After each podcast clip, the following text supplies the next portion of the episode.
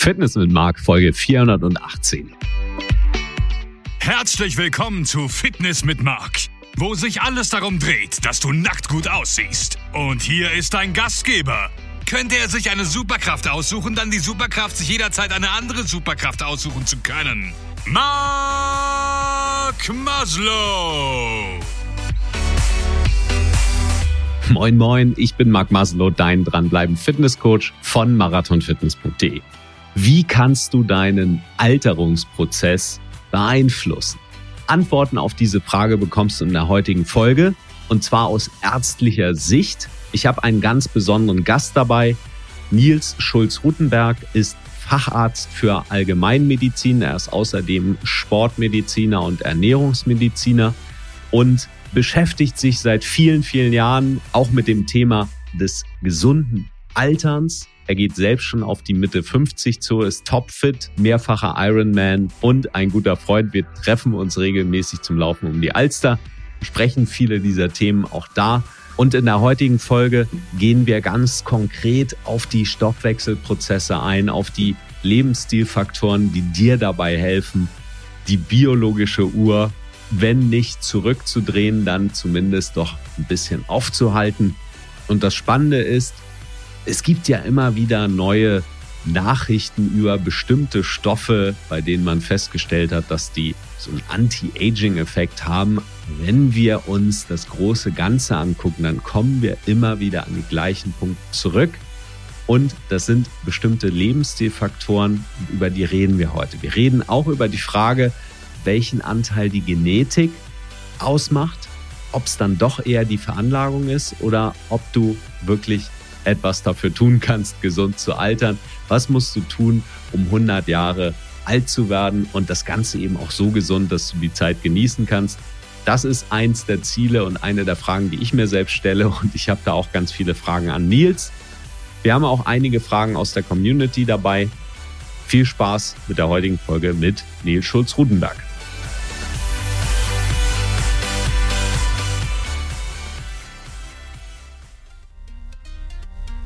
Werbepartner dieser Folge ist AG1 von Athletic Greens. Es gibt unzählige Sportnahrungsergänzungsmittel und die meisten davon, die kannst du dir sparen. Ganz generell empfehle ich nur wenige Nahrungsergänzungsmittel. Eins davon verwende ich seit bald über acht Jahren jeden Tag und das ist AG1 von Athletic Greens enthält 75 Vitamine, Mineralstoffe, sekundäre Pflanzenstoffe und andere gesunde Substanzen wie Präbiotika und Adaptogene, die aus einer Vielzahl natürlicher Bio-, Gemüse- und Obstsorten kommen. AG1 ist ein Naturprodukt und das unterscheidet es eben auch von synthetischen Präparaten. Da sind auch die vielen Sekundärstoffe enthalten, die du eben nur in echtem Gemüse und Obst findest. Die Gesamtkomposition, die bekommt so kein anderer Hersteller hin, vor allen Dingen nicht in dieser Qualität und Schadstofffreiheit. Für mich ist AG1 sowas wie eine alles in einem Gesundheitsversicherung. Für Fitness mit Markhörer gibt es ein spezielles Angebot. Als Neukunde bekommst du zu deiner ersten Lieferung kostenlos fünf Travel Packs für unterwegs ein Jahresvorrat an Vitamin D mit K2 drin, plus ein Willkommenspaket mit einer schicken Edelstahldose und einem Shaker. Geh dazu auf fmmag.de, fmm wie Fitness mit Mark und dann ag.de. Ja, heute zu Gast bei Fitness mit Mark, Nils Schulz-Rutenberg. Moin, moin, Nils. Hallo Marc. Und was hast du heute schon getan fürs gesunde Altern? Ich konnte heute Morgen ausschlafen, da wir Wochenende haben und genug Schlaf ist ja immer die Grundlage für alles andere. Oh ja, ja, ganz wichtiger Punkt. Bei mir wäre noch ein bisschen was gegangen, schlaftechnisch. Äh, dafür habe ich schon eine ganz gute Sporteinheit gemacht heute, sowohl Kraft als auch einmal um die Alster gelaufen. Da bin ich ganz happy und ich fühle mich jetzt auch gut für unser Gespräch. Denn das Thema ist ja Healthy Aging Einige würden vielleicht auch sagen Anti-Aging, da können wir gleich nochmal drauf eingehen auf den Begriff. Was ich ja auch schon mal hier bekannt gegeben habe, ist, dass eins meiner Ziele ist, dass ich gerne 100 Jahre alt werden möchte, mindestens. Und mich natürlich jetzt auch frage, was kann ich heute schon tun, um gesund zu altern, um auch auf eine gesunde, fitte Art und Weise so ein hohes Alter zu erreichen. Und wir werden feststellen, da gibt es tatsächlich einige Dinge, die du tun kannst, die jeder tun kann, wenn das eben auch ein Ziel sein sollte. Wir werden auch reden ein bisschen über das Thema Hautalterung, weil wir Fragen dazu gekriegt haben, gehen auch auf Fragen ein. Und eine Sache noch ganz wichtig vorab, auch wenn du Arzt bist und wir hier ein Gespräch führen, das heutige Gespräch ist kein ärztlicher Rat in dem Falle, da dürfen wir uns ein bisschen absichern. Hier also ersetzt nicht den Besuch beim Arzt. Und als zweites, das Thema gesund altern ist natürlich ein Thema, über das man ganze Bücher füllen kann. Nils, lass uns mal vielleicht damit anfangen. Warum ist das Thema Healthy Aging eigentlich so ein wichtiges Thema? Manchmal fragt man sich ja vielleicht auch, ja, wenn ich mir jetzt so viel Gedanken um meine Gesundheit mache, leidet nicht allein darunter schon die Lebensqualität? Wäre es nicht besser, richtig Spaß zu haben. Und das wäre sozusagen die andere Sichtweise, möglichst viel Spaß haben und nicht darauf achten, wie alt man dann wird. Ja, ich glaube, die Mischung macht es letztendlich. Das eine ist jetzt und auch langfristig eine gute Lebensqualität zu haben und auch das Leben zu genießen. Aber gleichzeitig ist es so, und das zeigen ja auch Umfragen, die meisten Menschen wollen halt schon gerne lange leben aber niemand möchte gerne alt werden. Und das Gute ist ja, dass wir da einiges dafür tun können, dass wir mit, mit einer guten Lebensqualität, einer guten Vitalität, einer guten Gesundheit äh, durchs Leben gehen. Damit triffst du auch genau den Gedanken, den ich dazu habe. Ich empfinde die Art und Weise, wie ich mich damit beschäftige, als was Schönes. Es bringt mir Spaß, ich bin da neugierig. Ich glaube, ein wichtiger Punkt ist, dass man sich auf eine positive Art und Weise damit beschäftigt und nicht das Gefühl hat, dadurch auf irgendwas zu verzichten. Genau. Ähm, es gibt ja heutzutage alle möglichen Richtungen und Phänomene. Ne? Es gibt ja, um mal ein Beispiel zu nennen, es gibt ja dieses Phänomen Orthorexia nervosa. Menschen, die versuchen, bei der Ernährung alles richtig zu machen und aus meinen, ne, den Bogen völlig überspannen und dann sehr spaßbefreit und ja, am Ende dann auch nicht wirklich gesund sind ne, mit dieser Strategie. Also von daher die Mischung macht. Und man sollte da positiv rangehen und man sollte die Chancen sehen, die man hat. Und wir haben ja das interessante Phänomen, dass wir eben auf der einen Seite eigentlich immer eine zunehmende Lebenserwartung hatten, so der Menschheit. Aber jetzt sind wir an einem Punkt, wo wir eben Untersuchungen haben, dass zum Beispiel in England und in den USA die Lebenserwartung der, der Kinder und Jugendlichen heutzutage nicht mehr so ist wie bei ihren Eltern noch. Und das führt man eben auf einen sehr ungesunden Lebens- und Ernährungsstil zurück. Und das sind Dinge, die uns, denke ich, schon, schon aufmerksam machen dürfen und wo man eben sagen muss, ähm, da können wir einiges beeinflussen. Ne? Was bedeutet denn eigentlich Healthy Aging? Gibt es da eine Definition zu? Und man hört ja auch häufig diesen Begriff Anti-Aging. Ja, ich, ich würde so sehen. Also man kann ja unterscheiden zwischen Lebensspanne, Lebenserwartung und man kann davon trennen nochmal die Gesundheitsspanne. Und eigentlich geht es den meisten Menschen, wenn man ganz konkret nachfragt, ja nicht darum, dass man möglichst lange alt wird und dann davon viele Jahre am Ende des Lebens mit einer hohen Pflegestufe vor sich hin vegetiert, sondern eigentlich geht es ja eher um die Gesundheitsspanne. Und die hängt eben ne, stark davon ab, wie wir und wie wir gesundheitlich aufgestellt sind, was wir, was wir selber aktiv tun im Sinne von Lebensstil, Ernährung und so weiter. Und eigentlich das ist das, also möglichst lange gesund bleiben, ne, das Beste draus machen, ähm, um sein Leben genießen zu können. Darum geht's. Es geht immer um Lebensqualität am Ende des Tages. Ne. Tatsächlich wurden ja Menschen erforscht, die über 100 Jahre alt werden. Die Frage ist natürlich, finde ich auch berechtigt, ist es vielleicht einfach Veranlagung? Äh, häufig ist es ja so, dass Menschen, die, wo die, die Großeltern halt sehr alt geworden sind, die haben selbst eben auch eine höhere Lebenserwartung. Und das passt auch ganz gut zu einer Frage, die wir hatten im Vorwege über Instagram Fragen eingesammelt, über meine Instagram-Seite Fitness mit Marc und Vanessa hat gefragt, wie viel Prozent kann man denn eigentlich selbst beeinflussen? Und wie viel Prozent ist eigentlich durch die Genetik vorbestimmt? Weiß man dazu was?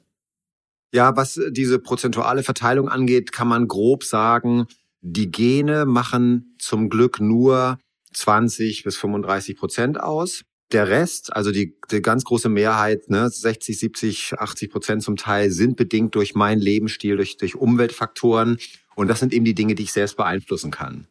Und was da für uns so in der Ernährungsmedizin, in der Gesundheitsmedizin und Lebensstilmedizin ganz entscheidend ist, sind eben genau das, was du sagst, das sind diese sogenannten Blue Zones. Das sind die Gebiete auf der Welt, wo wir sehr viele Hundertjährige haben, sehr viele fitte und gesunde alte Menschen. Und das Phänomen ist eben, das ist auch heutzutage noch so, die Menschen leben dort deutlich länger als wir und sind gleichzeitig auch viel gesünder als wir. Und wir haben auf allen Kontinenten solche Gebiete. Ganz bekannt ist zum Beispiel in Japan die, die Okinawa-Inselgruppe, die Inseln der Hundertjährigen. In Amerika haben wir in Kalifornien einen Bereich, das ist Loma Linda, wo wir auch sehr viele alte, sehr fitte Menschen haben. Und da ist natürlich spannend, äh, was ist da anders? Oder genauer gesagt, was machen diese Menschen anders? Und dann sehen wir eben, dass die bestimmte Rituale haben, bestimmte gesunde Gewohnheiten haben, einen bestimmten Lebens- und Ernährungsstil haben, der entscheidend ist. Und man kann das dann nämlich, um genau das zu ermitteln, was du gesagt hast, sind es nicht vielleicht nur die Erbanlagen oder sind das nicht vielleicht einfach besonders ne, genetisch besonders privilegierte Menschen? Dann macht man sogenannte Migrationsstudien. Das heißt, man guckt sich an, wie ist das, wenn jetzt jemand aus der Familie von Okinawa auswandert in die USA und übernimmt den amerikanischen westlichen und oft ja eher ungesunden Lebens- und Ernährungsstil. Und was man dann sieht, ist, dass diese Menschen genauso krank werden, genau die gleichen Risikofaktoren entwickeln wie die Amerikaner oder ne, wie auch viele bei uns in Westeuropa. Und das geht bis zu Untersuchungen an eineiigen Zwillingen, also Menschen, die genetisch völlig identisch sind. Und der eine Zwilling lebt traditionell wie seine Vorfahren, lebt gesund, ernährt sich gesund. Und der andere lebt eher westlich, Fastfood, ne, ungesunder westlicher Lebensstil. Und dann sieht man auch dort eine völlig unterschiedliche Gesundheits- und Lebensentwicklung, sodass wir auch daher sagen können, der ganz große Teil ist einfach meine, mein Verantwortungsbereich, mein Lebensstil, meine Ernährung. Und das sind gute, gute Aussichten, gute Möglichkeiten. Ja, das sind ja gute Nachrichten. Es sei denn, man gehört jetzt selbst zu den Leuten, die sehr alte Vorfahren haben. Schade Entlastet nicht. das dann ja. nicht von der, ja, schade nicht, stimmt. Das ist die gute Nachricht und die vielleicht für die einen oder anderen nicht so gut ist. Es nimmt dich nicht aus der Verantwortung für deinen eigenen Lebensstil. Lass uns darauf mal eingehen. Was sind das denn für Faktoren, die hier eine Rolle spielen? Und was sind denn vielleicht auch Dinge, die du in deiner Praxis misst, wenn ich jetzt zum Beispiel als Patient zu dir käme und sage, Nils, ich möchte gern 100 Jahre alt werden. So, was können wir jetzt mal messen? Wie können wir gucken, dass das alles optimal ist von dem, was ich beeinflussen kann? Wenn es ums Thema Messung geht, dann kennt man vielleicht aus der klassischen Medizin das sogenannte Risikofaktorenmodell. Das heißt, wir gucken uns an, welche Risikofaktoren gibt es, wie ist man da aufgestellt? Da sind die großen Klassiker zu hohes, böses LDL-Cholesterin, zu hoher Blutdruck, dann das Thema Übergewicht, ne, Bauchumfang, zu viel viszerales Fettgewebe, also dieses gefährliche Fett um die Bauchorgane herum, ähm, zu hoher Blutzucker beziehungsweise Diabetes. Das sind alles Dinge, die man gut messen kann, die auch klassischerweise ja beim Hausarzt gemessen werden im Rahmen von Check-ups. Und dann kann ich schon mal gucken, wie ich da aufgestellt bin. Und da weiß man ganz klar, wenn diese Risikofaktoren in einer guten äh, Relation sind, dann ist meine Lebenserwartung statistisch deutlich länger und das Krankheitsrisiko ist deutlich länger. Und wir in der Ernährungs- und Gesundheitsmedizin würden dann noch von der anderen Seite gucken, wie sieht's denn so aus mit Schutzfaktoren? Und da würde man sich dann angucken, wie ist der, ne, das Bewegungsverhalten sozusagen, also wie ist die Sportroutine, wie ist die Muskulatur. Da gibt zum Beispiel gerade bei Senioren gibt so einen, so einen Test, Handkrafttest, wo man eben weiß, wenn da eine gute muskuläre Situation ist, haben die Menschen eine höhere Handkraft und die korreliert dann wieder mit einer längeren Lebenserwartung. Dann würden wir uns sowas angucken wie Vitaminversorgung, Vitamin D-Versorgung, Omega-3-Versorgung, da wo wir bevölkerungsweit starke Mängel haben bei vielen Menschen. Ne, wie gut sind die Menschen da versorgt? Sowas kann ich messen. Dann kann ich mir angucken, Verzuckerungsprodukte, ne, AGEs und so weiter. Kann ich, kann man im Blut messen, um insgesamt die Zuckerbelastung niedrig zu halten. Insulinresistenz sind so Stichworte. Das sind so frühe Veränderungen im Zuckerstoffwechsel, die oft deutlich vor der Diabetesentwicklung sind. Ähm, also das wären so Dinge, die man auch im Labor messen kann. Okay, vielleicht gehen wir da mal ein bisschen rein, dass wir uns da ein paar Punkte rauspicken. Du hattest zuerst genannt die Risikofaktoren, also solche Dinge wie Blutfette, HDL, LDL, Cholesterin. Dann hast du Bluthochdruck angesprochen. Gibt es davon Faktoren, die du besonders häufig beobachtest? Ja, wir haben in unserer Gesellschaft schon viele Menschen mit den Risikofaktoren, muss man sagen denn die hängen ganz stark auch ab von einem ungesunden Lebensstil. Wir haben ja das Problem, dass zunehmender Teil der Bevölkerung übergewichtig ist und Übergewicht wiederum fördert genau diese Erkrankungen, Cholesterinprobleme, Bluthochdruckprobleme, ähm, so dass man immer sagen kann, ne, Übergewicht plus meistens Bewegungsmangel und vielleicht ein ungesunder Umgang mit Stress ähm, führt dann zu diesen Risikofaktoren. Und diese Risikofaktoren sind deswegen wichtig, weil sie wiederum die häufigste Todesursache mit verursachen, nämlich ähm, der Herzinfarkt, Herz-Kreislauf-Erkrankungen, auch Schlaganfall und auch Krebserkrankungen. Ne? Das Risiko da kann auch steigen durch Übergewicht zum Beispiel. Also so gibt's da so eine Kausalkette, so eine Verknüpfung, so dass man immer sagen kann, je besser man diese Risikofaktoren im Griff hat, desto besser ist die Wahrscheinlichkeit, gesund zu bleiben. Ne? Das sind ja auch Dinge, die man relativ leicht für sich mal abchecken kann. Genau. Einfach durch einen ähm, Besuch beim Arzt einmal die Risikofaktoren checken lassen. Mit dem Thema Bluthochdruck durfte ich mich in den letzten Monaten ein bisschen intensiver beschäftigen. Das ist eigentlich eine ganz witzige Story. Ein Klient von mir hat Bluthochdruck und der misst das immer mit so einem Connected Bluthochdruckgerät. Ist ja super, dass es sowas gibt. Bluthochdruck ist korrigiere mich, ich habe es zumindest in, in den Monaten, in denen ich mich jetzt intensiv mit beschäftigt habe, so gelernt, ist tatsächlich sehr schädlich für einen Organismus, wenn du lange andauernden hohen Blutdruck hast, weil das eben die Organe schädigt. Und ich fand das halt klasse, dass er seinen Blutdruck gemonitort hat mit diesem Gerät. Jetzt, dann dachte ich mir, als sein Coach möchte ich da gern auch mitreden. Ich kaufe mir das Gerät, das er verwendet, auch mal. Dann habe ich mir das bestellt, habe gemessen und was kam raus? Ich hatte einen zu hohen Blutdruck. Faszinierend ist, dass dieses Gerät auch zertifiziert ist. Also eigentlich soll es genau messen. Deswegen bin ich auch davon ausgegangen, der Wert stimmt so. Dann über zwei Monate meinen Blutdruck gemessen und wirklich mir sehr viele Gedanken gemacht, weil er eben häufig im gelben oder sogar im roten Bereich war, was ich an meinem Lebensstil noch verändern kann ich mache ja jetzt schon viel. Ich mache regelmäßig Sport. Ich achte das, darauf, dass ich genug schlafe. Gut, Stress ist manchmal schon ein Faktor. Ich habe tatsächlich auch in dem Zuge zum Beispiel auf Koffein verzichtet mal für eine Woche, einfach um zu gucken, welchen Einfluss hat das auf die, den Wert. Bei mir hat es leider nichts gebracht. So, ich kürze das mal ab. Ganz am Ende war ich dann noch mal beim Kardiologen. Nils, ich hätte auch mal vielleicht vorher noch mal zu dir gehen sollen. Der hat dann oldschool bei mir den Blutdruck gemessen mit so einer Manschette, sagte, okay, vielleicht nehmen wir bei dir mal bei deinem Oberarm eine bisschen weitere Manschette, hat dann nachgemessen und es war völlig normal. Und dazu muss ich sagen, am gleichen Tag habe ich eine Stunde vor mit diesem Gerät gemessen, hatte einen roten, also 148 systolisch, also im roten Bereich Bluthochdruck. Eine Stunde später und dazwischen habe ich sogar noch einen Espresso getrunken, ähm, hatte ich einen normalen Blutdruck beim Arzt.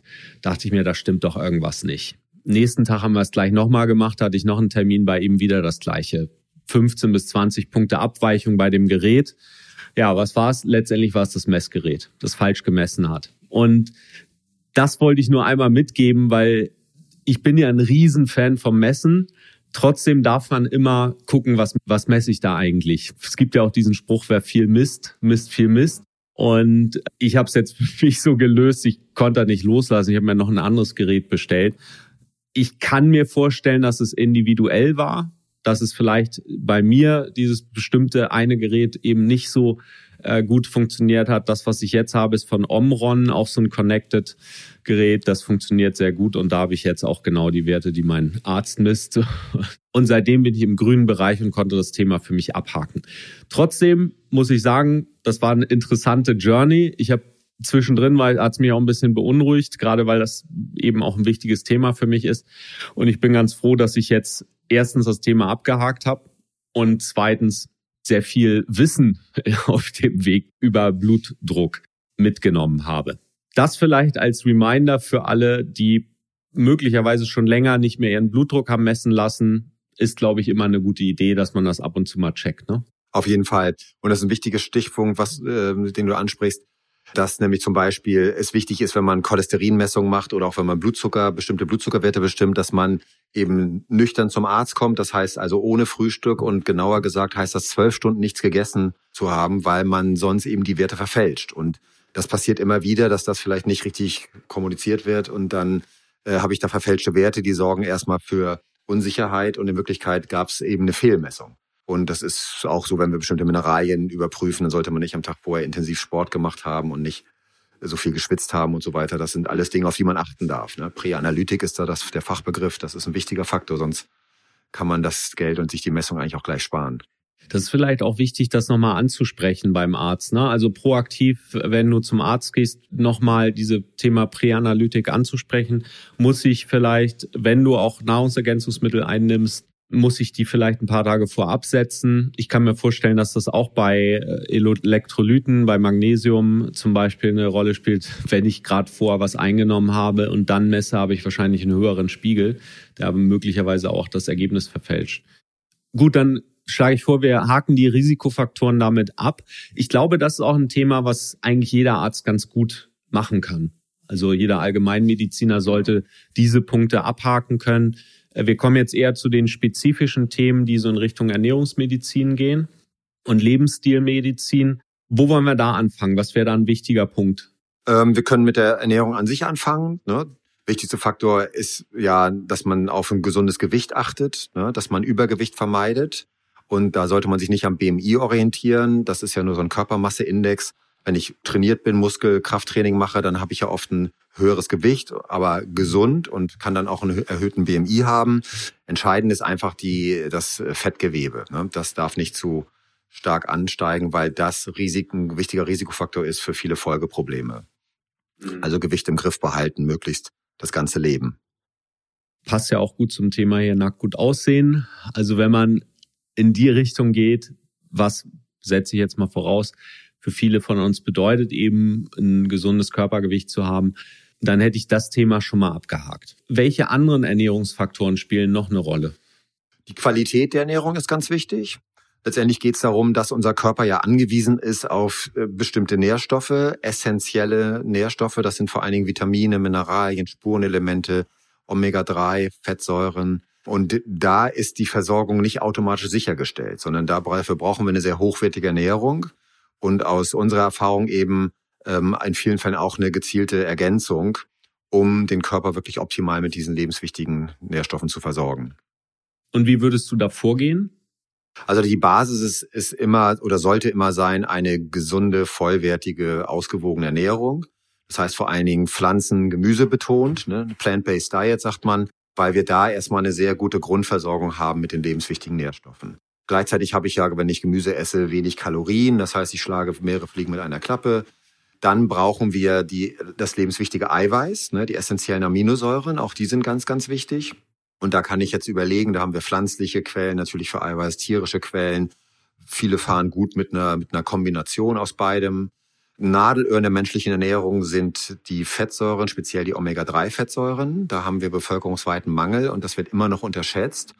Und das finde ich nur heraus, wenn ich eine Messung mache. Das nennt sich Omega-3-Index-Messung. Und äh, da sehen wir, wir machen das seit über 15 Jahren in der Praxis, da sehen wir einfach, dass wir bevölkerungsweit deutliche Mangelerscheinungen haben. Und, und zwar selbst bei Menschen, die noch regelmäßig Fisch essen, Viele ne, verzichten ja auch heutzutage aus verständlichen Gründen auf zu hohe Fischmengen, Stichwort Schwermetalle, Mikroplastik, Überfischung und so weiter. Also das ist ein Thema, was, was man auf dem Schirm haben sollte. Und da würde ich immer empfehlen, vielleicht mal so eine Messung zu machen von dem Omega-3-Index und dann das, was fehlt, ergänzen. Also ich würde immer empfehlen, Basis ist eine hochwertige Ernährung, dann zu gucken, wohin bringt mich das, reicht das und dann das zu ergänzen, was fehlt. Und wir haben ja viele Menschen, die sich aus verständlichen Gründen weniger mit, von, mit tierischen Produkten ernähren wollen, zunehmende Zahl an Vegetariern und auch Veganern. Und die haben dann natürlich ein Thema, weil gerade im Fleisch haben wir so wichtige Stoffe wie Q10 und Vitamin B6 und Zink, Eisen, B12 auch. Und da darf ich dann eben besonders aufpassen, denn jeder dieser Stoffe ist für den Körper lebenswichtig und es gilt dieses Gesetz des Minimums. Ne? Das heißt so, das schwächste Glied in der Kette bestimmt die Reißfestigkeit. Theoretisch reicht es ja, dass mir nur ein Element fehlt. Ein bekanntes Beispiel wäre Eisenmangel bei jungen Frauen. Bin vielleicht sonst gut versorgt mit allem, aber mir fehlt Eisen und dann bin ich chronisch müde und antriebslos und äh, Stimmung ist nicht gut und Konzentration ist nicht gut. So. Und das ist eben etwas, was wir heutzutage sehen, was zunimmt, diese Mangelerscheinungen. Und wir, genau wie du sagst, wir arbeiten nach dem Prinzip Messen, Wissen, Handeln. Das heißt, als normaler Hausarzt und Allgemeinmediziner gucke ich mir so das große Blutbild an. Da habe ich dann natürlich Hinweise, ob bestimmte Erkrankungen vorliegen. Aber wenn ich mir die positiven Faktoren eher, ne, die Mikronährstoffversorgung angucken will, dann machen wir ganz andere Messungen. Und das sind keine Messungen, die Bestandteil der normalen medizinischen Versorgung sind, leider, sondern das sind alles Spezialuntersuchungen, Spezialmessungen. Die kann auch nicht jedes Labor durchführen. Und da darf man dann eben ne, gezielt sich drum kümmern ist auch zumindest meine Erfahrung, wenn ich bei Ärzten war, dass diese Nährstoffmessung beim Nicht-Ernährungsmediziner häufig nicht korrekt gemacht werden. Also Stichwort nicht im Vollblut, sondern im Serum, hat dann weniger Aussagekraft. Einfach weil das offenbar in der Fachrichtung Ernährungsmedizin dieses Wissen vorhanden ist und sonst nicht immer. Ähm, ist auch etwas, wo ich vielleicht als Patient so ein bisschen drauf achten darf. Dann gibt es ja noch, wir hatten das in der letzten Folge, als du zu Gast warst, Nils, angesprochen, auch die Selbsttests. Das wollte ich auch nochmal thematisieren, wenn du jetzt nicht zum Arzt gehst, sondern dir einen Selbsttest nach Hause bestellst. Da steht häufig nicht in der Beschreibung drin, ist zumindest meine Erfahrung, wie gehe ich vor der Messung vor? Also das, was du eben mit Prädiagnostik besprochen hast. Gibt es da vielleicht so eine Faustformel, auch wenn ich jetzt zum Beispiel entweder zum Arzt gehe oder solche Selbsttests verwende für Mikronährstoffe, für Omega-3-Fette, für Aminosäuren, all das kann ich ja auch zu Hause machen durch solche Selbsttests. Worauf soll ich da achten? Also was ich da empfehlen würde, ist, sich nach den Qualitätskriterien der Labormedizin äh, zu orientieren. Und da gibt es in Deutschland ein, dieses Stichwort ist akkreditierte Labore. Akkreditierte Labore ist der höchste Qualitätsstandard in der Labormedizin. Und wir als Ärzte sind zum Beispiel verpflichtet, solche Untersuchungen ähm, die wir auch über die Kasse abrechnen, bei akkreditierten Laboren zu machen. Also es kann nicht jeder sich einfach dahinstellen und sagen, ich mache jetzt hier irgendwelche Messungen und die soll die Krankenkasse bezahlen, sondern das dürfen nur akkreditierte, anerkannte Labore machen. Und es gibt Labore, die eben zusätzlich auch äh, solche Selbsttests anbieten, ne, online-basierte Tests und so weiter. Und ich würde mich eher immer an solche Anbieter wenden, ne, wo dahinter eben ein offizielles, ne, akkreditiertes Labor ist. Die äh, Labore, die akkreditiert sind, die geben das auch an. Das ist ja auch ein wichtiges Qualitätsmerkmal. Das heißt, wenn du dich da umschaust auf der Website, müsste das irgendwo stehen. Das Labor, das ich benutze, zum Teil auch solche Selbsttests verwende, das ist auch akkreditiert. Okay, das heißt, bei der Ernährung geht es darum, natürlich möglichst gut versorgt zu sein und über Labordiagnostik kann ich auch noch feststellen, habe ich irgendwo vielleicht Lücken, die kann ich dann gezielt auffüllen, entweder und das sollte natürlich dann die Priorität sein über natürliche Lebensmittel oder gegebenenfalls Ergänzung. Und ich glaube, das ist ja auch das, was eigentlich die wissenschaftlichen Untersuchungen zeigen. Wenn ich kein Defizit habe, also ob schon optimal versorgt bin, dann bringt mir auch eine zusätzliche Ergänzung nichts. Wenn ich aber ein Defizit habe, dann hilft mir das, gesund zu altern, wenn ich dieses Defizit abstelle. Wir haben gerade zum Thema Nährstoffe auch ein paar spannende Fragen gekriegt, die hier auch gut reinpassen. Und die erste ist von Beats and Greens. Und sie fragt, High Protein, ist das wichtig fürs gesunde Altern? Oder ist es tödlich in Anführungszeichen, also verkürzt es die Lebenserwartung? Auch das hört man ja manchmal, dass eine hohe Proteinzufuhr oder eine proteinbetonte Ernährung die Lebensdauer eher verkürzt. Ja, genau. Als erstes muss man wieder sich angucken, was hat Eiweiß für eine Bedeutung für den menschlichen Körper. Und da muss man ganz klar sagen, Eiweiß gehört zu den lebenswichtigen Nährstoffen. Eiweiß ist essentiell, genau wie bestimmte Fettsäuren.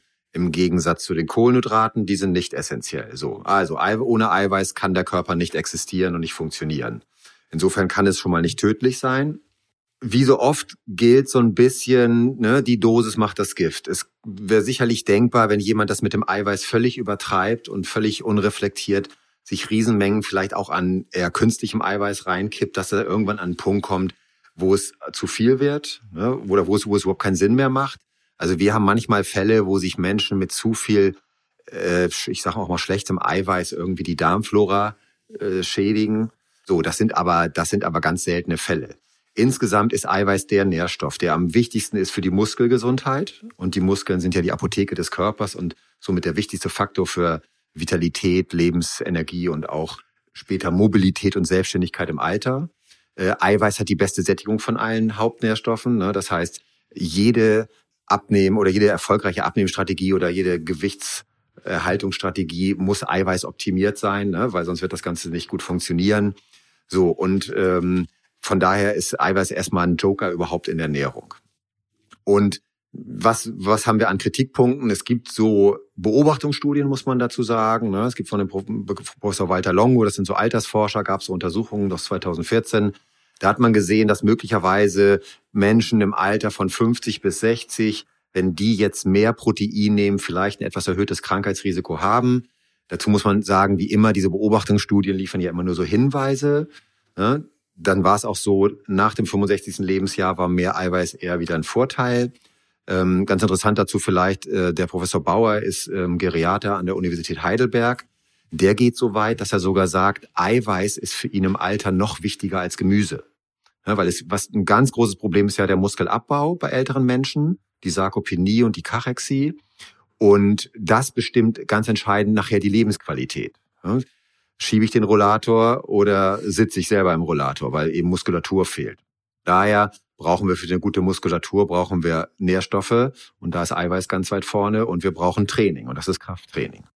Also ein Gedanke, den ich immer habe, wenn ich auch solche Thesen höre, ist, ich darf das Ganze ja in den Gesamtkontext einordnen. Wir haben eben schon gesagt, Übergewicht ist ein Risikofaktor.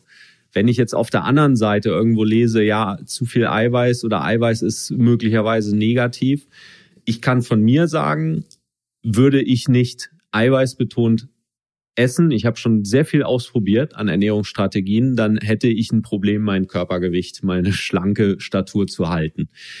Für mich funktioniert das also gut. Würde ich wenig Eiweiß essen, hätte ich mehr Hunger und würde wahrscheinlich mehr Mist essen. Das ist jetzt nur eine These, dazu führen kann, dass ich dann übergewichtig werde. Das kann es ja dann auch nicht sein. Es geht also am Ende darum, dass du für dich eine Strategie findest, die funktioniert. Und ich kann hier links und rechts mal gucken, was es so an Erkenntnissen gibt. Letztendlich gibt es da immer mal wieder Widersprüche. Und das, was ich daraus mache, ist, ich gucke mir das an und schaue mir an, was fühlt sich für mich am besten an. Und darf da auch vielleicht ein bisschen rumprobieren. Ja, und was man ja auch sagen muss, du, du machst ja etwas von deinem Lebensstil, machst ja etwas sehr Kluges. Du kombinierst ja zum Beispiel Kurzzeitfasten mit einer Eiweiß-Gemüse optimierten Ernährung. Das heißt, du nutzt auf der anderen Seite auch die Phase der Nahrungspause, um nämlich diese anderen positiven Effekte dann zu nutzen und zu aktivieren, also diesen Fastenstoffwechsel immer wieder zu trainieren und damit auch deine metabolische Flexibilität auf einem hohen Level zu halten. Und das ist ja genau das, worum es geht. Ich denke, das, was viele Kritiker meinen, ist, glaube ich, dass sich manche Menschen ständig den ganzen Tag mit zu viel Energie, zu viel Kalorien und vielleicht auch zu viel Eiweiß überlasten und dem Körper überhaupt keine Entlastungsphasen mehr geben und nie in die Autophagie kommen und in diesen sehr gesunden Fastenstoffwechsel kommen. Und wenn man das, solche Dinge klug miteinander kombiniert, dann hole ich, glaube ich, das Beste aus diesen verschiedenen äh, Bereichen heraus. Ne? Fasten ist tatsächlich ein ganz wichtiger Bereich. Da kommen wir gleich auch nochmal zu. Gerade beim Thema gesund altern. Lass uns kurz nochmal bei den Nährstoffen bleiben. Inga fragt, lassen mich Kohlenhydrate schneller altern? Ja, das ist immer so, wenn man es so pauschal formuliert, ist es ja eigentlich immer falsch, ne? Denn man kann Kohlenhydrate, und da sprechen wir am besten natürlich über die gesunden, natürlichen Kohlenhydrate, kann man einsetzen, sind eine schnelle Energiequelle für den Körper, ist für viele Sportler eine gute Möglichkeit, ne, Glykogen, Energie aufzubauen, die man dann auch im Sport wieder verheizt. Von der modernen Ernährungsmedizin gehen wir heutzutage so ran, dass wir uns einfach angucken, über welchen Menschen sprechen wir. Also die Frage, ist das und das gesund, muss man eigentlich immer konkretisieren in die Frage, äh, für welchen Menschen. Ne? Ein, ein normalgewichtiger, schlanker Sportler mit einer metabolischen Flexibilität, der für den gelten völlig andere Ernährungsregeln und der hat völlig andere Möglichkeiten als ein übergewichtiger Mensch mit, äh, mit einem bewegungsarmen Lebensstil, mit einer Stoffwechselstörung, mit einer Fettleber, mit einer Insulinresistenz, der braucht eine ganz andere Ernährung. Ne? Da dürfen wir Kohlenhydrate viel strenger sehen und ne, gerade einfache Kohlenhydrate, Zucker müssen wir da möglichst ganz raus aus der Ernährung nehmen, um die wieder gesund zu bekommen, um den Stoffwechsel wieder zu reparieren. Kann ich auch aus eigener Erfahrung sagen, als ich angefangen habe, mich mit dem Thema zu beschäftigen. Und das muss man eben auch sagen, viele Quellen dazu, die sind geschrieben für Menschen, die übergewichtig sind, die Stoffwechselstörungen haben. Da wird dann gesagt, ja, Kohlenhydrate am besten ganz weglassen. Ich habe das mal ausprobiert vor vielen, vielen Jahren, die ganz wegzulassen. Für mich hat es nicht funktioniert. Gerade mit ähm, intensivem Krafttraining mehrmals die Woche es gibt sicher Menschen, für die es funktioniert. Für mich hat es nicht funktioniert. Ich esse Kohlenhydrate. Ich muss sagen, ich achte da auch ein bisschen auf die Menge. Also zumindest die hochverarbeiteten, das sind für mich eher so Genussprodukte. Aber so natürliche Kohlenhydrate liebe ich. Und ich verstoffwechsle sie ja auch beim Training. Und um das vielleicht zu unterstützen, Stichwort Blue Zones, 100-Jährige, also lebende Beweise da sieht man doch bei vielen, sehr vielen Angehörigen dieser Blue Zone, sieht man eine pflanzenbetonte und auch eher gemüsebetonte Ernährung. Also die machen traditionell nicht unbedingt eine Low-Carb-Ernährung. Aber auch da wieder gesamter Kontext. Die leben eben sehr gesund, die leben eher kalorienarm, Bewegen äh, sich. immer immer Bewegung bis ins hohe Alter. Ne? Dieses Konzept Rente und dann mache ich gar nichts mehr, gibt es da in der Regel nicht. Und ähm, damit haben wir den ganzen Lebensstil und dadurch einen gesunden Stoffwechsel. Dann fragt Kevin, welche Supplemente sind am besten, um den Alterungsprozess zu verzögern? Wir hatten eben ja schon mal gesprochen über die Vitamin-Mineralstoffergänzungspräparate. Ich glaube, da können wir sagen, die bringen dann was, wenn ich nicht optimal versorgt bin. Genau. Also das, das, was wir in der Praxis oft machen, ist eben genau das, was wir jetzt schon gesagt haben. Wir gucken, wo steht jemand. Wir machen Messungen von Vitaminen, Mineralien, Spurenelementen. Das ist natürlich immer die beste Grundlage. Ne? Als Einstieg vielleicht für jemanden, der das noch nie gemacht hat, würde man empfehlen, mal Vitamin D zu messen, mal Omega-3-Index zu messen. So, und dann kann ich natürlich wirklich beurteilen, was jemand braucht. Und äh, aus unserer Erfahrung, und das sind viele Tausende von Messungen, ist es eben doch so, dass viele ganz gut fahren, wenn sie eine gewisse Basisversorgung haben. Ne? Das heißt, Vitamine, Mineralien, Spurenelemente. Vitamin D braucht man in der Regel extra, weil man deutlich höhere Dosierung braucht und auch Omega-3 braucht man in der Regel extra. Und damit habe ich erstmal eine gute Abdeckung. So, und dann gibt's, was so Healthy Aging angeht und auch mögliche Lebensverlängerung, gibt's heutzutage natürlich so einiges an spannenden Diskussionen. Da geht's immer darum, dass wir im Stoffwechsel so bestimmte so Anti-Aging-Systeme haben, wenn man so will. Das sind Sirtuine, so bestimmte Enzyme. Und da gibt's wiederum so Faktoren, das nennt sich NAD. Und da werden heutzutage viel diskutiert, so NAD-Verstärker. Und das sind so Stoffe wie Resveratrol, das wäre so Stichwort Rotwein. Oder Also möglichst viel Rotwein trinken. Genau, da muss man, ist auch immer spannend, das wird dann immer so als Argument nämlich genommen. Und wenn man sich mal die Zahlen und die Verhältnisse anguckt, muss man sagen, das sind dann mehrere Liter Rotwein pro Tag, die du bräuchtest, um mal auf, auf relevante Mengen zu kommen. Und da werden natürlich auch einige sagen, das sind gute Nachrichten. äh, nur da daran, also über Rotwein funktioniert halt gar nicht. Ähm, und ein anderer Stoff ist dieses NMN, das ist Nicotinamid Mononukleotid. Das ist auch so ein Stoff, der sehr intensiv erforscht wird im Moment, wo es so einige, ne, auch prominente amerikanische Anti-Aging-Mediziner gibt, die das ja propagieren, die es auch selber einnehmen. Äh, gibt so Professor Sinkler, werden einige vielleicht kennen, so aus den, aus den, aus den Medien. Also die sind davon überzeugt, dass uns solche Substanzen vielleicht doch ein Stück weit nach vorne bringen können. Gibt so andere Stoffe wie Glucosamin. Manche gehen sogar so weit, dass bestimmte Medikamente eingenommen werden heutzutage, wie Metformin. Das sind eigentlich so Medikamente gegen, gegen Diabetes, gegen die Zuckerkrankheit. Die setzen manche jetzt schon in etwas reduzierter Dosis ein, um vermeintlich so Alterungsprozesse zu verzögern. Also es gibt da, gibt da eine ganze Menge Ideen, sage ich mal. Das ist alles nicht wirklich bewiesen. Ich würde immer sagen, die Basis sollte sein der insgesamt gesunde Lebensstil. Und was man manchmal sieht, äh, vielleicht sind wir Menschen halt so, wir haben unsere Ernährung nicht wirklich im Griff. Wir, wir, wir schleppen noch Übergewicht mit uns rum. Wir schaffen unser Training nicht regelmäßig. Und dann suchen wir nach irgendeinem so kleinen Faktor wie irgendeiner Wunderpille, die uns dann vielleicht äh, ne, noch jünger macht oder die uns hilft, und einen sonst ansonsten etwas ungesunden Lebensstil auszugleichen. Und das funktioniert eben nicht. Ja, also wenn, wenn ich nur vier Stunden am Tag schlafe oder fünf, äh, den Sport nicht unterkriege und auch die Ernährung nicht so optimal, dann bringt's mir nichts, wenn ich anfange, was du jetzt eben erwähnt hattest, Resveratrol oder NMN oder Metformin oder all die Ja. anderen Dinge zu nehmen. Nach meinem Wissen gibt es zwar vielversprechende Studien, aber am Tierversuch, also äh, Mm, auch da ist genau. die die äh, wissenschaftliche Evidenz noch nicht an dem Punkt, dass wir sagen können, das ist mit Sicherheit bringt's was. Und das für den Gesamtkontext, also der, der große Hebel, der liegt wirklich im Lebensstil, in der Verhaltensänderung. Ne? Trotzdem finde ich das Thema natürlich interessant. Du hattest also erwähnt Resveratrol. In dem Kontext, das ist, glaube ich, auch nochmal ein wichtiger Punkt. Also Rot, der Rotwein bringt's nicht. Und Alkohol und Tabak sind ja auch wichtige Einflussgrößen. Ne? Wollen wir da nochmal kurz drauf eingehen? Absolut. Also Rauchen ist immer noch die häufigste vermeidbare Todesursache. Das darf man nicht unterschätzen. Und ja, also wenn man, wenn man, wenn man noch raucht, dann muss man sich eigentlich nicht groß um andere Dinge kümmern, bevor man nicht diesen Risikofaktor in den Griff bekommen hat. Das ist einfach so. Also da, äh, da kann man auch nicht sagen, ne, gewisse Mengen sind noch okay. Ähm, das ist immer ungünstig. Ja. Und Alkohol muss man eben auch sagen, Alkohol ist ein hochwirksames Zellgift. Und auch wenn es da immer wieder so Hinweise gibt oder manche Experten gibt, die sagen, ab einem gewissen Alter sind gewisse Mengen an Alkohol vielleicht verträglich. Biochemisch gesehen ist eigentlich eine ziemlich klare Sache, äh, dass es nicht günstig ist, weil es massiv in den Stoffwechsel eingreift. Und von daher würde ich auch sagen, weniger ist mehr. Das heißt, unterm Strich können wir überhaupt, also abgesehen von den bisher genannten Punkten, es gibt also Nahrungsergänzungsmittel, die immer wieder genannt werden, aber können wir da irgendwo sagen, da gibt es etwas, was man vorbehaltlos empfehlen kann? Ich würde mich auf die Basics konzentrieren, das heißt die 50 lebenswichtigen Mikronährstoffe, ja. Ne, das, was wir gesagt haben, Vitamine, Mineralien, Spurenelemente, Omega-3.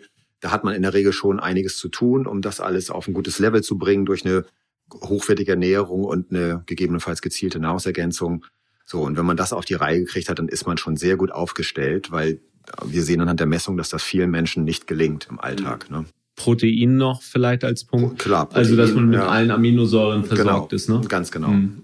Was ich witzigerweise gerade gelesen hatte, ist auch Kakao. Kannst du dazu was sagen? Ja, Kakao, da geht's auch so ähnlich, bisschen wie beim Kaffee, so ähnlich. Da geht's viel um die sekundären äh, Pflanzenstoffe, um Antioxidantien, die da drin enthalten sind. Und das ist ja ursprünglich, ne, die Kakaopflanze ist eben eine, eine, eigentlich eine gesunde Pflanze. Beim Kakao ist wieder die Frage, was mache ich dann am Ende aus dem reinen Kakaopulver? In vielen Fällen wird's mit, mit wahnsinnig viel Zucker versetzt und dann haben wir irgendwelche Instant-Kakaopulver und das hat mit dem Kakao halt nichts mehr zu tun. Ansonsten ist das erstmal eine gute Idee. Ne? Gut, aber ich könnte mir ja auch echten Kakao in hoher, hoher Qualität besorgen, den mit heißem Wasser aufbrühen und mir da einen kalorienfreien Süßer reinmachen schmeckt ja auch lecker. Genau. Ich verwende zum Beispiel so Erythrit ähm, in Kombination mit Stevia, schmeckt eigentlich wie Zucker. Genau. Und dann hätte ich ja die positiven Wirkungen von diesem natürlichen Stoff. Genau, absolut. Das ist auch, wird ja auch immer empfohlen, diese echte Schokolade mit 90 Prozent oder mehr. Camilla fragt, wie kann ich mein Mikrobiom analysieren? Gibt es Stuhltest-Kits, die was taugen? Vielleicht erstmal spielt das auch eine Rolle beim Thema Healthy Aging, das Mikrobiom? Auf jeden Fall. Ähm, die, die chinesische Medizin zum Beispiel, ne, viele tausend Jahre alt, wusste schon immer, die Gesundheit sitzt im Darm und auch der Tod sitzt im Darm. Heutzutage kann die moderne Wissenschaft das absolut bestätigen. Mikrobiom ist ja also die, die Vielfalt und die Gesundheit unserer Darmbakterien, unserer auch sogenannten Darmflora. Und das kann man heutzutage in spezialisierten Laboren untersuchen lassen. Da schickt man eine Stuhlprobe ein ins Labor und dann werden entsprechende Untersuchungen gemacht. Und das kann man machen bei entsprechend spezialisierten äh, Therapeuten, also Ärzten, Heilpraktikern. Und es gibt auch Labore, die Selbsttests anbieten, die auch in, auch in Ordnung sind. Muss ich zugeben, habe ich auch schon gemacht. Bei so einem Selbsttest fand ich interessant. War jetzt aber nichts, also für mich nichts dabei, wo ich jetzt mein Verhalten geändert hatte. Ähm, auch da glaube ich immer, wie du auch schon sagtest, wichtig, wenn akkreditiertes Labor, also dass man da nicht in die Richtung kommt, wer viel misst, misst viel Mist, sondern dass es möglichst auch äh, irgendwo eine Aussagekraft hat. Muss ich da auf was Bestimmtes achten, wenn ich mein Mikrobiom analysieren lasse? Ansonsten noch? Ja, es gibt auch da wieder so bestimmte Regeln, aber die bekommt man dann vom Labor, was man vorher mhm. nicht machen sollte und wie man die Stuhlprobe sammeln sollte. Also genau, aber das, da kriegt man dann entsprechende Empfehlungen. Eine Anleitung, okay. Gut, dann fragt Anja, was hältst du vom Trend der Vitamininfusionen? Was für ein Trend ist das? Kennst du dich damit aus? Schon mal gehört? Ja, also Vitamininfusionen sind etwas, was wir in der Praxis äh, natürlich schon lange kennen und was wir auch in bestimmten Fällen machen, aber dann eben mit einer medizinischen Begründung. Das heißt, wenn jemand starke Mängel hat, die wir schnell ausgleichen müssen und wo dann eine orale, also eine klassische Nahrungsergänzung nicht ausreichen würde, dann gibt man Nährstoffe über die Vene ne, als Infusion, weil es eben der schnellste Weg ist, um wirklich schnell ähm, dem Körper das zur Verfügung zu stellen. Das ist ein gängiges Verfahren in der Medizin. Und mit dem Trend ist sicherlich so ein bisschen gemeint, dass in manchen Bereichen das jetzt so ein bisschen unreflektiert eingesetzt wird, so nach dem Motto, viel hilft viel und jetzt gibt's mal eine Vitamininfusion, da fühle ich mich noch besser. Dann sind wir wieder bei dem, was du gesagt hast wenn jemand gut versorgt ist und sich dann noch irgendwie mehr Vitamine reinkippt, dann ist das, bringt das gar nichts, dann ist das, dann produziert man teuren Urin und eigentlich ist es eine Art von Geldverschwendung. Vielleicht habe ich einen gewissen Placebo-Effekt. Ne, das kann auch eine Rolle spielen, dass die Leute sagen, ich fühle mich besser. So. Wenn aber Mängel da sind, oder natürlich bei bestimmten Patienten, wir haben ja viel zu tun heutzutage mit chronischer Erschöpfung, CFS, Fatigue, ne, Long-Covid heutzutage, da brauchen wir oft äh, Infusionen, wo wir auch bestimmte Vitamincocktails einsetzen, um die Zellkraftwerke, die Mitochondrien wieder aufzubauen. da sind Vitamininfusionen schon sehr hilfreich und sehr wichtig, ne, um wirklich schnell, äh, schnell und gut voranzukommen. Aber dann als Therapie bei einer genau, das entsprechenden ist, Diagnose. Genau, das sind medizinisch begründete Fälle, wo wir vorher Messungen machen, wo wir uns angucken, wo es bedarf und dann wird ganz gezielt das zusammengestellt und nicht Gießkannenprinzip und ja, zumal ich da, glaube ich, auch aufpassen darf. Ne? Also wenn wir gerade an Mikronährstoffe denken wie Mineralstoffe, wenn ich da einfach eine Infusion gebe, das kann ja auch in, äh, nach hinten losgehen. Ne? Ja, theoretisch kann ich mir eine Überdosierung zuführen und das ist dann auch nicht gut. Letzte Frage zum Themenbereich Nährstoffe kommt von Alex. Ist Spermidin tatsächlich förderlich für die Autophagie? Autophagie ist ja etwas, was im Kontext mit Fasten steht. Das können wir ganz gut zur Überleitung nehmen, auch zum Themenblock Fasten. Vielleicht erstmal, was ist Autophagie? Warum ist das wichtig? Und was bedeutet Spermidin in dem Kontext? Ja, die Autophagie ist ein ganz wichtiger und ganz genialer Prozess in unserem Körper, bei dem der Körper in so eine Art Reparatur- und Recyclingstoffwechsel übergeht. Und dann werden bestimmte Zellabbauprodukte, man kann auch so sagen Zellernähr Zellmüll, wird abgebaut. Der Körper reinigt sich selbst quasi.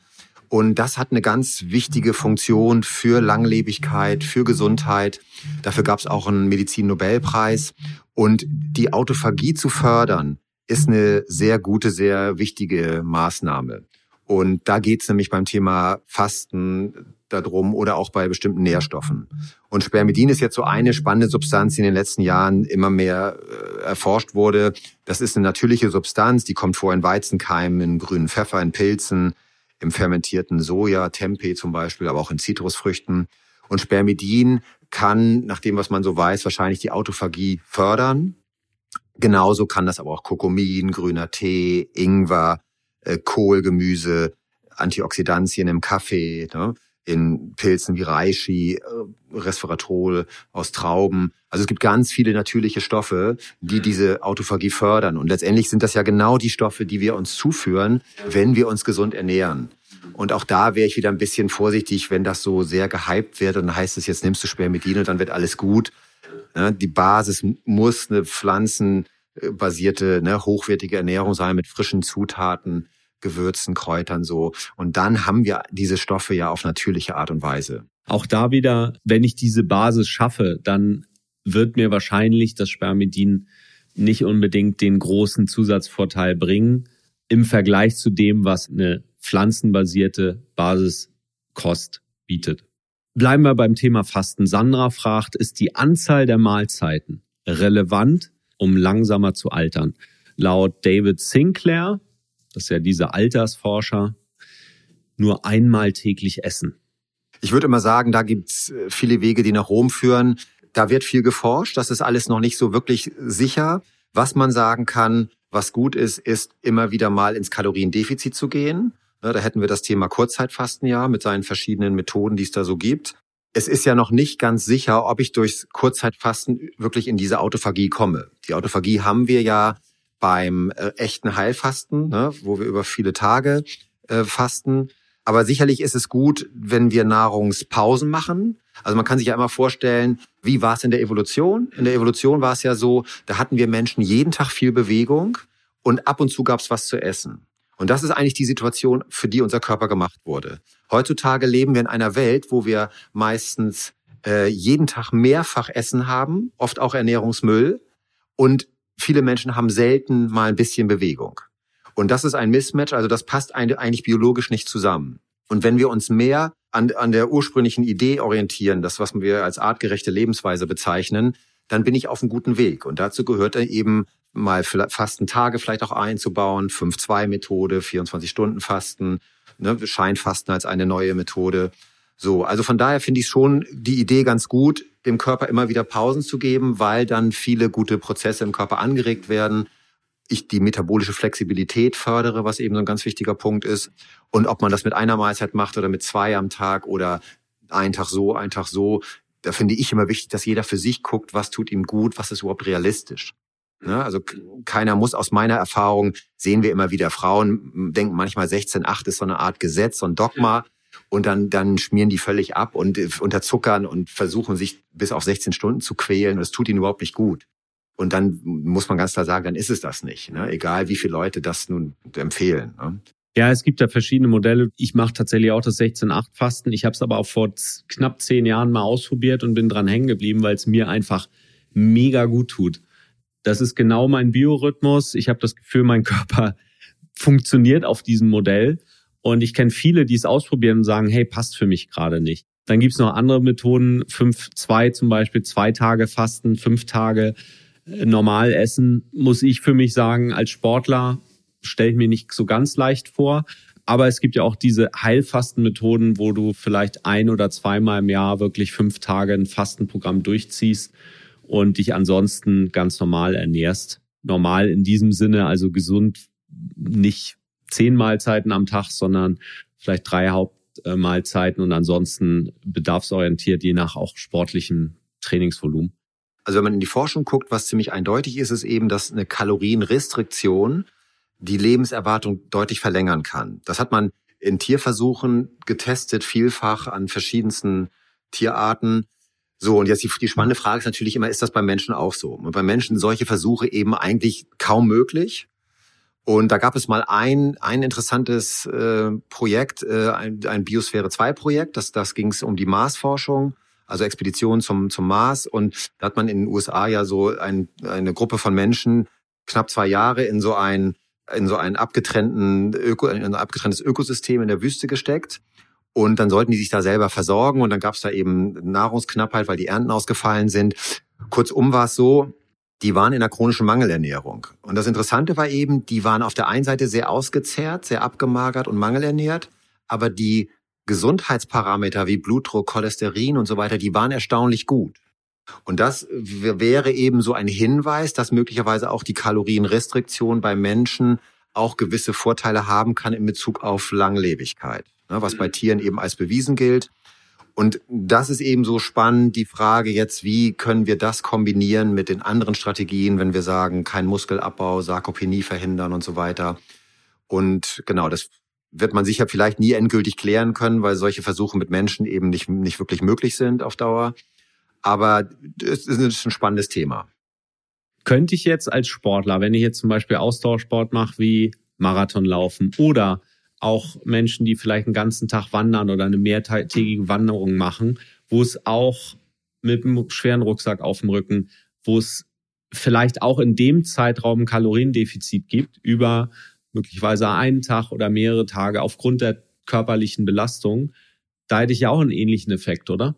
Genau, absolut. Letztendlich ist ja das, was wir auch im Ausdauertraining machen, dass wir viel nüchtern Training machen, dass wir dadurch den Fettstoffwechsel optimieren, ne, den auch dafür sorgen, dass wir nicht den Mann mit dem Hammer erleben und nicht diese Glykogenerschöpfung erleben. Ne? Also viele Trainingssysteme sind ja auch schon so gestaltet, dass wir eben ganz stark im in diesem nüchternen Stoffwechsel arbeiten. Ne? Genau. Was ja bedeutet temporäres Kaloriendefizit. Eine Frage würde ich gerne noch zum Thema Fasten nehmen von Wev. Äh, sie fragt nämlich, ist das für Frauen gut oder ist es zu viel Stress für den Körper?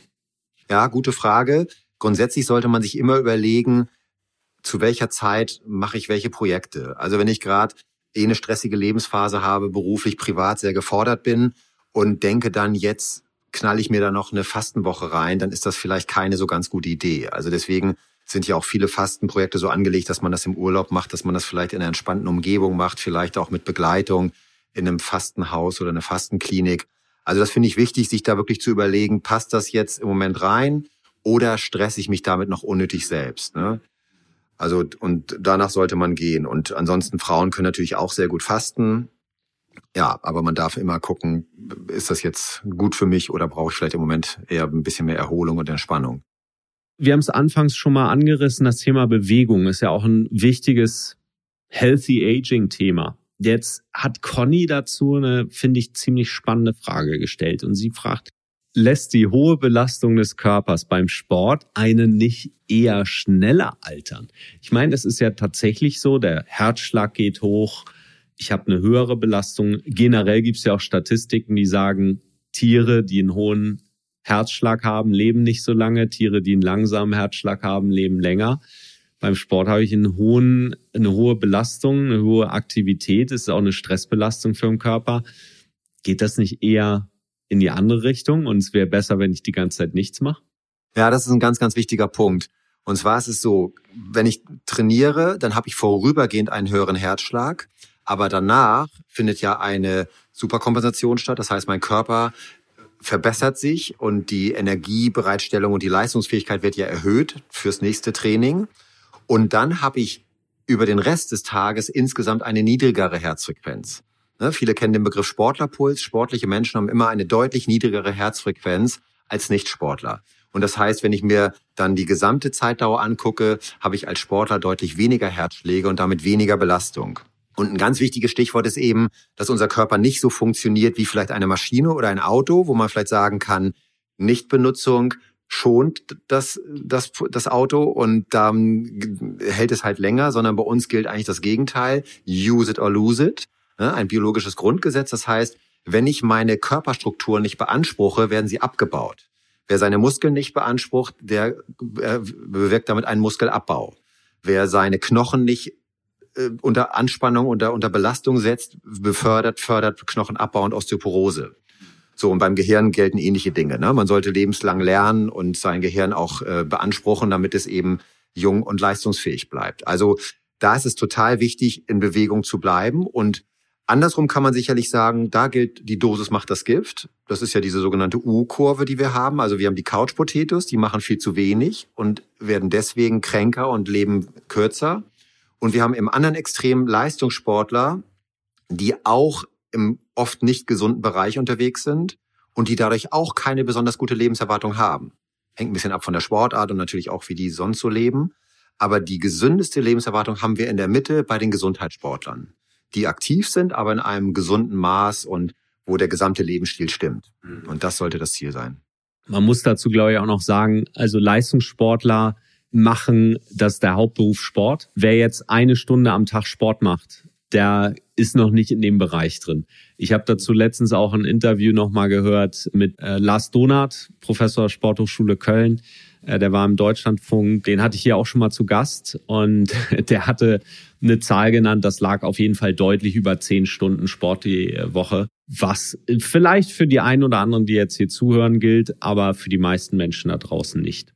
Was man, glaube ich, auch nicht vergessen darf, ist, dass Sport die Nährstoffversorgung des Gewebes unterstützt. Die Durchblutung steigt an, das merkt jeder, der sich bewegt. Und das letztendlich ja auch einen positiven Effekt auf den ganzen Organismus hat. Und als zweiten Punkt noch, ich habe letztens eine Studie gelesen zur Stresstoleranz. Wer regelmäßig Sport macht, stresst seinen Körper beim Sport, aber die Stresstoleranz außerhalb des Trainings ist sehr viel höher. Das heißt, auch im Alltag, wenn ich vielleicht einen stressigen Job habe, komme ich besser mit dem Stress klar, wenn ich auch regelmäßig trainiere. Ja, das ist ein ganz, ganz wichtiges Prinzip, was du ansprichst. Das nennt sich Hormesis und das ist ein ganz wichtiges Prinzip für die menschliche Gesundheit, dass wir nämlich kleine Dosen an Stress, an Belastung brauchen. Das gilt für Sport, das gilt aber auch für solche Dinge wie kaltes Duschen. Das gilt sogar teilweise für bestimmte sonst toxische Stoffe, wo uns gewisse kleine Mengen auf ein höheres Level bringen, uns gut tun, nämlich dafür sorgen, dass der Körper dann widerstandsfähiger wird. Und deswegen ist diese falsche Schonung, die man oft sieht, überhaupt keine gute Idee, sondern im Gegenteil. Der Körper braucht gewisse Reize und wir alle kennen das ne, als Spruch von früher, was uns nicht äh, tötet, härtet uns ab. Und da ist immer noch viel dran. Nils, wir haben ja noch einen Themenblock offen und zwar das Thema Hautalterung oder Hautgesundheit.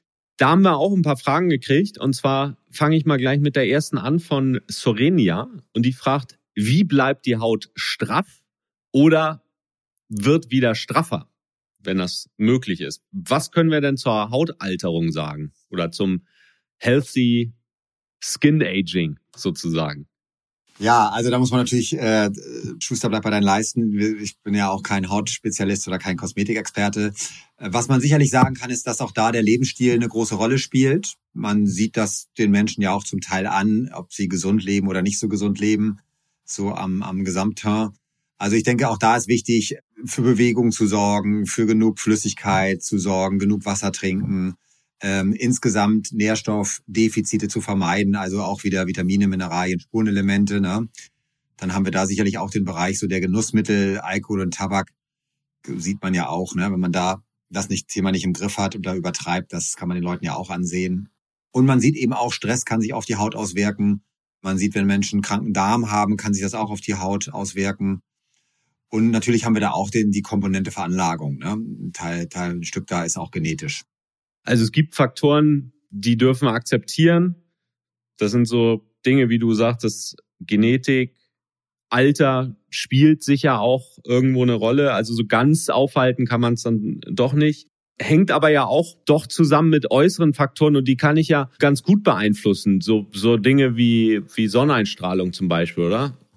Genau, das ist ein spannendes Thema, denn da dürfen wir ja einen guten Kompromiss finden. Auf der einen Seite ist Sonne natürlich etwas, was wirklich uns gut tut und für die Psyche einfach gut ist. Und wir brauchen ja auch Sonne, um Vitamin D zu bilden. Und da haben wir ja bevölkerungsweit schon ein großes Problem. Und auf der anderen Seite ist natürlich zu viel Sonnenlichtexposition, also zu viel Sonne, äh, auch nicht gerade günstig für die Haut. Ne? Ich habe das mit meiner Hautärztin, die ist auch Ernährungsmedizinerin, mal besprochen. Also sie persönlich als Hautärztin sagt, am besten immer schützen vor Sonne mit Sonnencreme und dann Vitamin D halt lieber oral zuführen. Sagt sie, wollte ich hier einfach nochmal droppen, den Gedanken. Dazu muss ich sagen, ich persönlich, das fiel mir auch noch ein, eben als ich die, die Frage nochmal gelesen habe von dir, Sorenia ich bin in meinen Zwanzigern auch regelmäßig im Winter ins Solarium gegangen. Ne? Das würde ich ehrlich gesagt jetzt nicht mehr machen, weil jetzt sehe ich schon hier ein paar Falten bei mir. Manchmal frage ich mich, wären die vielleicht noch nicht da, wenn ich das damals nicht gemacht hätte. Jeder Hautarzt sagt einem das auch immer, aber ich glaube, da kann man zumindest von dem Aspekt her abraten. Dann haben wir genau Lebensstilfaktoren, die du erwähnt hattest. Und das sind ja alles Dinge, die wir bisher schon angesprochen hatten. Ich glaube, das meiste davon sind auch Dinge, die wir in der Hautalterung erkennen können. Ist ja letztendlich auch einfach ein Körperorgan. Kannst du da noch konkret was sagen? Du hattest gesagt, Genussmittel, Tabak, Alkohol sieht man definitiv, Schlafmangel. Dann haben wir ja noch den großen Bereich Ernährung. Genau, also das, was man, was da grundsätzlich eine ganz gute Strategie ist, ist diese sogenannte antientzündliche Ernährung. Ne? Die Entzündungsprozesse sind ja so eine Art Grundproblem in der Medizin, wenn es um Krankheiten geht oder andersrum, wenn es um Prävention geht. Und wenn man sich da mit einer, einer anti-entzündlichen Ernährung orientiert, dann profitiert der ganze Körper. Das heißt auf Deutsch eigentlich auch wieder eher, ne, also Clean Eating, möglichst natürliche Lebensmittel, wenig Fertiggerichte, eher so diese ne, Paleo-Richtung. Äh, dann ist man schon ganz gut dabei, dann schützt man eben alle Organe und am Ende ist die Haut natürlich auch ein Organ unseres Körpers. Und da schlägt man wie immer mehrere Fliegen mit einer Klappe und das ist ja sowieso eine gute Idee. Was genau bedeutet antientzündliche Ernährung? Antientzündliche Ernährung bedeutet, dass wir möglichst viele gesunde Dinge essen, die den Körper stärken und das Immunsystem unterstützen. Das wären natürlich die Klassiker Gemüse, Salate, also so eine plant-based Diet, äh, frisches Obst in Maßen ne, wegen der Zuckerbelastung, dann möglichst hochwertige biologische Lebensmittel ohne Zusatzstoffe, ohne mit möglichst wenig Konservierungsstoffen und so weiter. Und alles andere möglichst nicht. Also das heißt, alles, was so industriell verarbeitet wurde, Fertiglebensmittel, Junkfood, Fastfood, diese ganze Richtung, diese, diese Lebensmittel haben nicht nur wenig Nährstoffe, wenig Vitamine, sondern sie greifen wirklich unseren Körper an. Es gibt so bestimmte Rezeptoren, die werden aktiviert und die fördern Alterungsprozesse, die fördern Krankheitsprozesse, Entzündungsprozesse. So, und das, die Entzündung, ja, die Silent Inflammation sagt man ja auch, das sind so Art Schwelbrände im Körper, die sich an allen möglichen Organen austoben können und die für viele Krankheitsprozesse verantwortlich sind. Okay, wir haben noch zwei weitere Fragen und da geht's dann nochmal ganz speziell um Ernährungsthemen, konkret Nahrungsergänzungsmittel. Anni fragt, was hältst du von Hyaluron zum Trinken? Ja, die Hyaluronsäure ist ja ne, grundsätzlich eine bewährte Strategie so in der Medizin. Die setzt man ja in der Orthopädie ein, aber eher in Spritzenform. Hyaluronsäure hat halt die Fähigkeit, Wasser zu binden. Und die Idee ist, glaube ich, dass man auch im Bereich der Haut dann möglicherweise die Wasserbindungskapazität verbessert. Ob das wirklich etwas bringt, kann ich nicht beurteilen. Ich habe tatsächlich auch nochmal recherchiert dazu und zwar habe ich geschaut bei der Wissenschaftsredaktion von Examine, die publizieren ja immer regelmäßig Studien, die so rauskommen, auch zum Thema Ernährung. Da habe ich eine Studie gefunden zum Effekt von oraler Hyaluronsäure Einnahme auf die Hautalterung. da wurde tatsächlich festgestellt, es bringt was. Da haben sie Frauen 28 Tage lang 200 Milligramm Hyaluron am Tag gegeben und am Ende festgestellt, nach 28 Tagen, die Faltenbildung ist ein bisschen zurückgegangen und die Haut war besser hydriert. Dazu muss man sagen, diese Studie wurde durchgeführt von Forschern, die eben auch beim Hersteller eines solchen Produktes arbeiten. Da muss man immer gucken, da ist natürlich ein direkter Interessenkonflikt, muss auch solche Ergebnisse dann mit Vorsicht genießen. Am Ende können wir, glaube ich, sagen, wissenschaftliche Evidenz gibt's da noch nicht. Und was man machen könnte, wäre das mal ausprobieren. Für 28 Tage Hier haben wir zumindest einen Zeitrahmen, 200 Milligramm davon am Tag und dann schauen, bringt's was oder nicht. Auch da, wie immer, würde ich versuchen, an ein hochwertiges Produkt ranzukommen, das möglichst aus der Apotheke. Dann haben wir noch eine Frage zu Kollagen von Daniela und Petra. Dort ist die gleiche Frage. Hat die Einnahme von Kollagenpulver einen verjüngenden Effekt auf das Bindegewebe? Ja, Kollagen ist durchaus interessant. Letztendlich Kollagen ist ja auch Eiweiß, das sind also Aminosäuren und das ist ja letztendlich der Baustoff für unseren Körper. Und dieses kollagene Eiweiß enthält halt besonders viel von bestimmten Aminosäuren, die heißen Prolin und Hydroxyprolin. Und die zusammen mit Vitamin C sind wiederum ganz wichtig für die Bildung eben von Kollagen im Körper und, und von Bindegewebe und auch, auch von Knochen und Knorpel. Und es gibt tatsächlich ein paar erste Studien, auch randomisierte, kontrollierte Studien, wo man zum Beispiel gesehen hat, dass Kollageneinnahme im Vergleich zu Placebo die Hautfeuchtigkeit, Elastizität und, und Faltensituation verbessern kann. Und äh, in anderen Untersuchung auch ähm, randomisiert kontrolliert äh, wurde das Hautbild etwas besser nach einer dreimonatigen Einnahme. Genau, also von daher würde ich sagen, da gibt es Hinweise, dass das was bringen kann. Und ich denke auch, so wie du gesagt hast, man sollte da eine gute Qualität achten und das dann vielleicht eine Kombination mit den entsprechenden Vitaminen, auch so wie Vitamin C und so weiter. Und da gibt's ja auch so Kombinationspräparate, wo man dann Kollagen kombiniert mit oral verfügbarem Hyaluronsäure. Also sagen wir mal so, das ist immer schwierig, das ne, wirklich abschließend zu bewerten. Was ich so an Rückmeldungen bekommen habe bisher von, von Patientinnen und Klientinnen, die sagen, dass sie das zum Teil merken würden. Ne? so was Haare angeht oder Fingernägel. Von daher, ich glaube, wissenschaftlich ist es vielleicht noch zu früh, das abschließend zu beurteilen, aber es könnte ein Versuch wert sein. Nils, das deckt sich mit meinen sehr begrenzten Erfahrungen mit Kollagenpeptiden, in dem Fall heißt das ja, oder Kollagenhydrolysat heißen diese Präparate. Wir haben das nämlich hier bei uns zu Hause auch stehen. Ich selbst nehme es nicht ein, aber meine bessere Hälfte. Und die hat tatsächlich gesagt, sie hat das Gefühl, dass sich das Bindegewebe noch verbessert hat. Also insofern, das ist kein wissenschaftlicher Beleg, aber zumindest etwas, ich habe ihr gesagt, ja, probier doch aus, dann stellst du fest, ob es was bringt oder nicht. Und ansonsten hat man im Worst Case das Geld ausgegeben und das Geld ist weg. Wenn ich mir angucke, was zum Teil sonst auch ausgegeben wird für Hautpflegeprodukte, wo ich mich auch manchmal frage, ob das wirklich alles so nötig ist. Wobei, ich glaube, das können wir schon sagen, die Haut einzucremen und feucht zu halten, ist schon eine gute Idee. Also insofern kann ich mich da nur anschließen, kann man ausprobieren. Und wenn es was bringt, auch da würde ich sagen, innerhalb von vier bis acht Wochen sollte man wissen, ob es einen Vorteil bringt. Und wenn es keinen Unterschied bringt, dann kann man es auch weglassen. Und Tipp ist ja immer noch, wenn man etwas ausprobieren möchte, am besten verändert man nur eine Sache zur Zeit ne, und lässt die anderen Rahmenbedingungen so, wie sie sind, damit man es gut beurteilen kann. Das ist insgesamt, finde ich, bei Ernährungsveränderungen oder so ganz gut. Ne?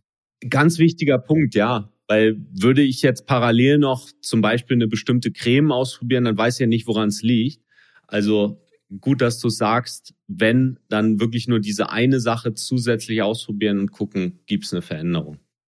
Und auch spannend, ne, was du gerade eben schon angedeutet hast, es gibt ja auch immer wieder den Hinweis von Hautärzten, dass man es auch übertreiben kann mit der Hautpflege. Ne? Also das Phänomen gibt es offenbar auch. Vielleicht können wir da noch ergänzen, im Zweifel glaube ich, ist auch ganz gut, wenn man mal zum Hautarzt geht, was ja sowieso auch zur Hautkrebsvorsorge eine gute Idee ist, einfach mal fragen. Das mache ich auch, wenn ich da bin, dass ich mich nochmal beraten lasse zur Hautpflege. Ich bin da, glaube ich, so der typische Mann, der eigentlich so gar nichts gemacht hat für seine Haut und seitdem ich das letzte Mal da bin, creme ich mir zumindest regelmäßig das Gesicht ein und so ein paar andere Körperpartien. Das hat mich dann auch überzeugt. Und ich habe da ein Produkt oder das, was mir die Hautärztin empfohlen hat, verwende ich. Wenn ich, äh, genau, jetzt mittlerweile ist ja sogar im Männer Aftershave Q10 drin, wo, wo ich dann immer sage, noch, noch wichtiger wäre es in den Mitochondrien, in den Zellkraftwerken. Ja. Ich würde es lieber als Kapsel nehmen. Ob das da im Aftershave so wichtig ist, ist, glaube ich, fraglich. Ja, das ist auch nochmal ein guter Punkt. Ja, in den Körper kommt's ja zumindest von meinem Verständnis her eher rein, wenn ich es über den Mund einnehme, als wenn ich es außen drauf schmier. Ich glaube, in meinem Aftershave ist das auch drin. Schaden tut's auch nicht. Ich glaube, ein wichtiger Punkt ist auch noch Regeneration und Schlaf. Sind wir jetzt nicht so detailliert drauf eingegangen, aber dafür in anderen Folgen schon. Also Regeneration und Schlaf auch ganz wichtige Punkte, um den Alterungsprozess positiv zu beeinflussen. Und ich hoffe, für dich war jetzt einiges dabei. Vielen Dank auch für die vielen Fragen, die wir bekommen haben, auch wenn wir nicht jede einzelne hier beantworten konnten. Es waren alles spannende Fragen. Also vielen Dank für den Input. Das hat uns auch dabei geholfen, diese Folge vorzubereiten. Nils, vielen, vielen Dank. Das nochmal für alle, die mehr über dich erfahren wollen. Du hast auch eine eigene Website, die ist ganz einfach www.ernährungsmediziner.de. Und vielleicht können wir irgendwann nochmal eine Fortsetzung machen. Vielen Dank und alles Gute, Nils. Danke auch, Marc. Alles Gute. Tschüss. Und hier nochmal der Werbepartner. Diese Folge wurde dir präsentiert von Athletic Greens. Athletic Greens ist das grüne Pulver, mit dem ich morgens in den Tag starte und das Ganze schon seit sieben Jahren. Ich empfehle nicht allzu viele Nahrungsergänzungsmittel, aber das hier ist eins, was zu meinen Basisempfehlungen gehört. Enthält 75 Vitamine, Mineralstoffe, viele sekundäre Pflanzenstoffe und andere gesunde Substanzen. Präbiotika, Adaptogene und so weiter, was das Immunsystem stärkt was gut ist für die Regeneration, für den Energiehaushalt und natürlich eine gesunde Darmflora. Als Fitness mit Markhörer bekommst du hier ein ganz spezielles Startangebot. Als Neukunde bekommst du zu deiner ersten Lieferung fünf Travel Packs, einen Jahresvorrat an Vitamin D mit Vitamin K2 und noch ein Willkommenspaket mit einer schicken Keramikdose und einem Shaker. Das Ganze bekommst du, wenn du auf fmmag.de gehst die Adresse ist fmmag.de, fmm wie Fitness mit Mark, ag wie athleticgreens.de, also fmmag.de. Schau einfach mal rein.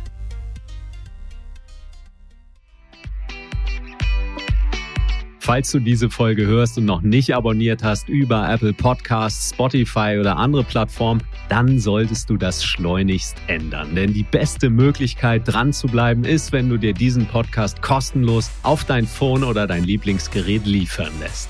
Du kannst ganz einfach abonnieren, indem du auf Apple Podcast gehst und dort nach Fitness mit Marc suchst. Oder du gehst auf www.marathonfitness.de-podcast und klickst dort auf Abonnieren. Wenn dir dieser Podcast gefällt, dann kannst du auch was zurückgeben. Geh auf Apple Podcasts oder auf Spotify, gib mir deine 5-Sterne-Bewertung und schreib was Nettes. Ich lese das und ich werde dir ewig dankbar sein. Versprochen. Der Punkt ist der, mit deiner Bewertung hilfst du, dass dieser Podcast leichter gefunden wird von Menschen, denen diese Infos auch helfen könnten, um ihren Körper zu verbessern, um nackt gut auszusehen. Also, kennst du jemanden, dem dieser Podcast helfen würde? Denn das beste Kompliment, das du mir machen kannst, ist eine Weiterempfehlung.